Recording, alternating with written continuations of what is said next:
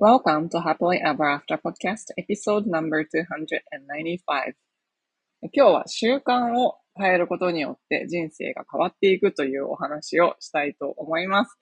習慣を制するものは人生を制すると言っても過言じゃないほど私たちの日常生活、そして人生っていうものは習慣によって形作られています。ここにスポットライトを当てて自分の習慣を変えていくことによって必ず人生が変わっていくので、もし今何かもっといい方向に人生変えていきたいなとか、もっと幸せになりたいなとか、今よりもっといいところに行きたいなとか、そういう思いがあるんだったら、ぜひ、ご自身の習慣を見直すきっかけにしていただけたらなって思います。最後までお楽しみください。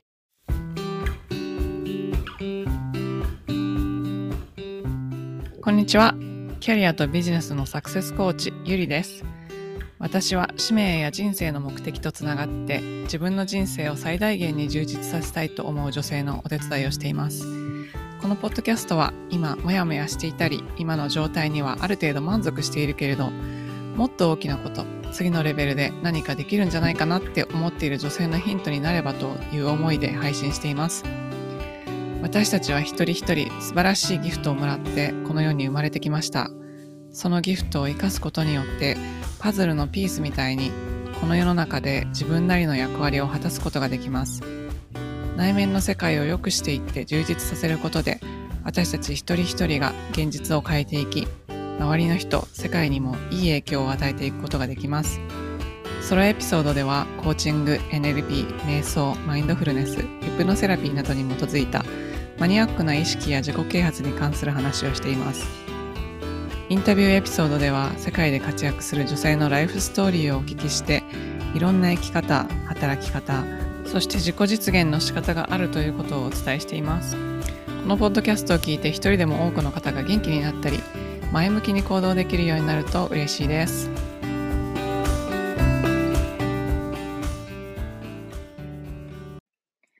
エピソードに入る前にお知らせがあります。このポッドキャストを聞いているあなたは自分の内面をもっと見つめて人生を良くしていきたいなとか、何か新しいことを始めるために行動をしたいなとか、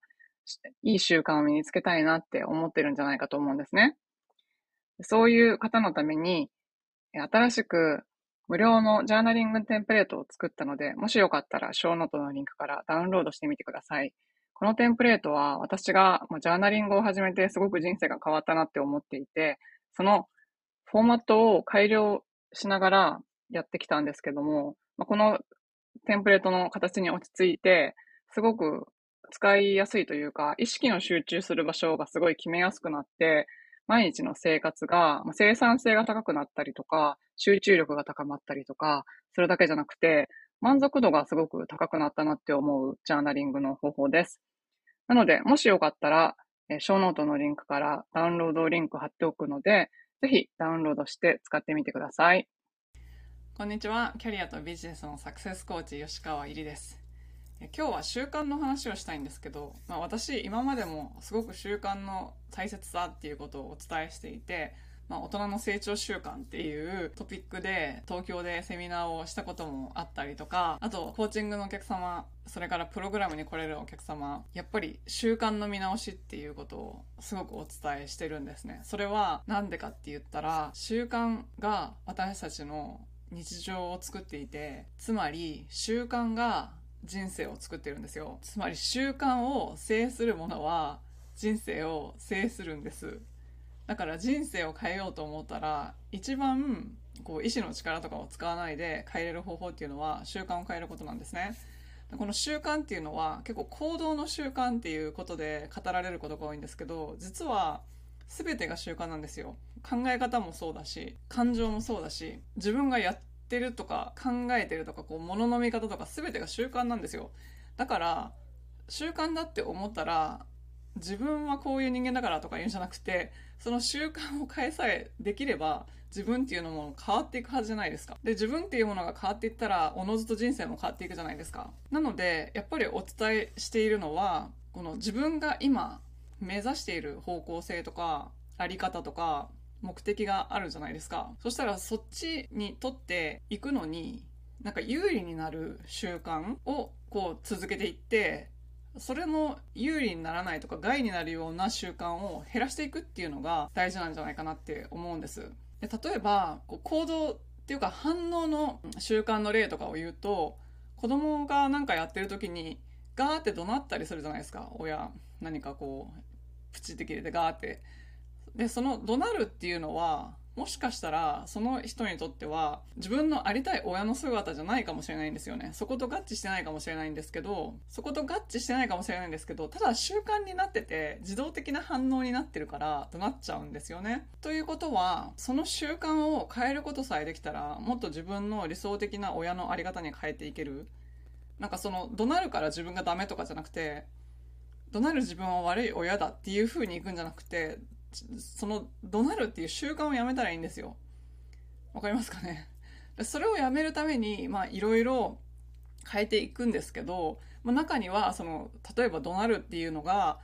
まあ、多くの場合は自分の中の子供インナーチャイルドみたいなのが出てきて怒鳴ってるっていう風にもういっぱいいっぱいになっちゃって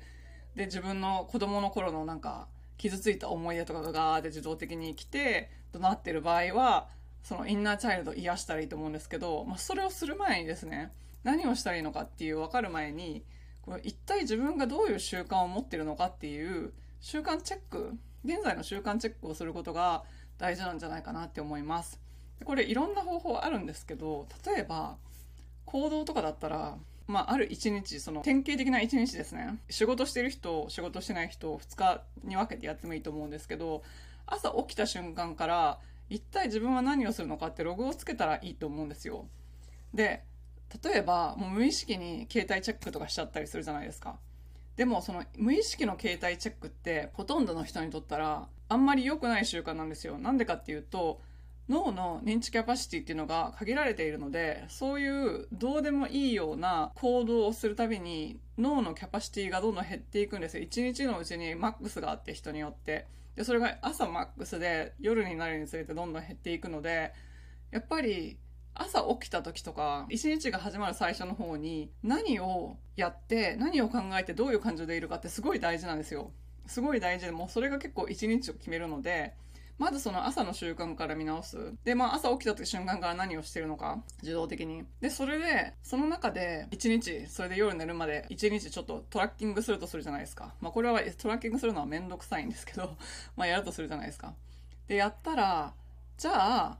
今この自分がなんかやってることの間で自分にとってあんまり良くない習慣はないだろうかって言ったら多分めっちゃいっぱいあるんですよ。なんか5分おきに携帯チェックしちゃうとか、用もないのに、今ちょっと暇みたいになったら、放射系ホルモンを出すために、すぐ SNS チェックしてガーってスクロールしちゃったりとか、そういうのってほとんどの人にとっては、まあ仕事じゃない限り、あんまり良くない習慣なので、そういうのを削って、その代わりにどういう習慣を取り入れたいかなっていうことを考えていたらいいと思います。例えば健康が大事なんだけど、今時間がなくて運動ができない人がいるとするじゃないですか。そしたらそういう、こう、時間泥棒みたいな、そのちょっとした SNS チェックみたいなのを全部、こう、集め、かき集めたら、多分1日30分ぐらいは空くんですよ。なんかそんな感じでやっていくとどんどん時間空いていくんですよ。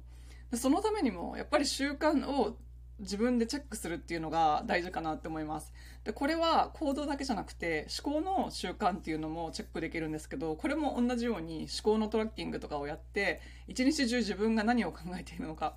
っていうのをやってみたらいいんじゃないかなって思います。すごい面白い本があって、チャッターっていう本なんですけど、ショーノートにリンク載せときますけど、その中で、ある文化人類学者が行ったリサーチだったんですけど、マイクかなんかを人につけて、ある一定の間で頭の中で考えていることを独り言にそのまま口に出して喋ってもらうみたいなのをあの研究をした人がいて、まあ、ニューヨークでやったらしいんですけど、でそしたらやっぱり人は結構ネガティブな思考とかがバーっていっぱい出てきて、でもそこで自分でポジティブに返せる人と、そのままネガティブにこうスパイラルにダウンワードに行っちゃう人っていうのがいるみたいな、なんかそういういろんなことが書いてあるんですけど、そういうのを自分でやってみてもいいかもしれないです。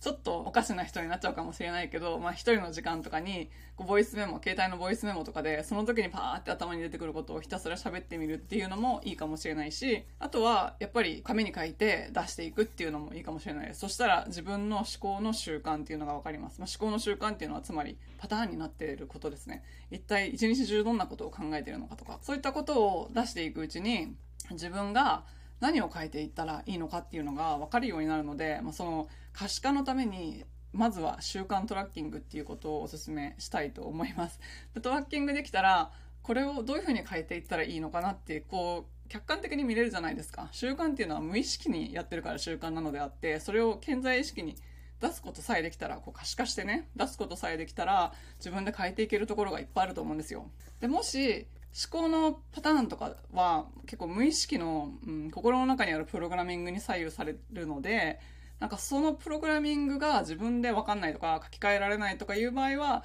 やっぱりプロに頼んで例えばこう私のコーチングプログラムとかでもそういうのをやってるんですけどとかあとは、うん、なんか自分の中で癒しが足りてないとかだったらカウンセリングに行ったりとか、まあ、そういった形でできることが考えられるじゃないですか。なのでまずは可視化するっていうところをお勧めしたいと思います。はい。ということで、今日は習慣を制する人は人生を制するっていうお話をさせていただきました。で、この習慣、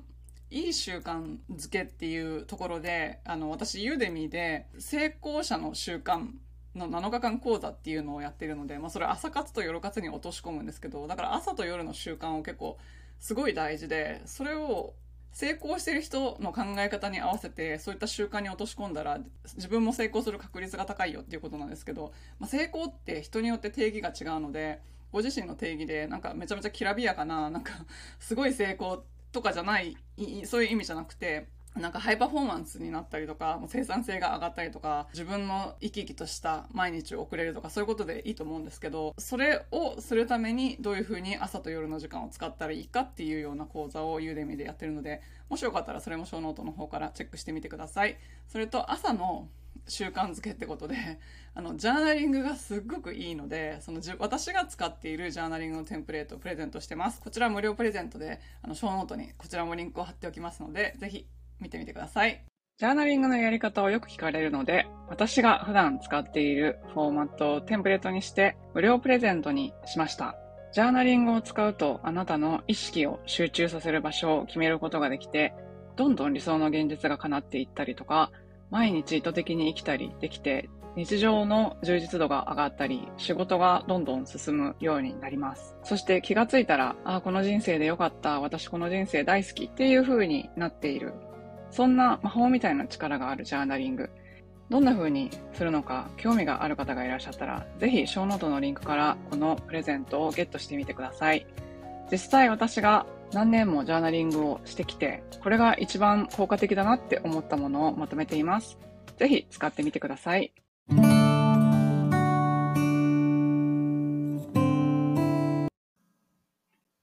最後までお聞きいただきありがとうございました。このポッドキャストがお役に立ったら配信登録、レビューまたは星マークポチッと押して、多くの方にこの番組が届くようお手伝いいただけると嬉しいです。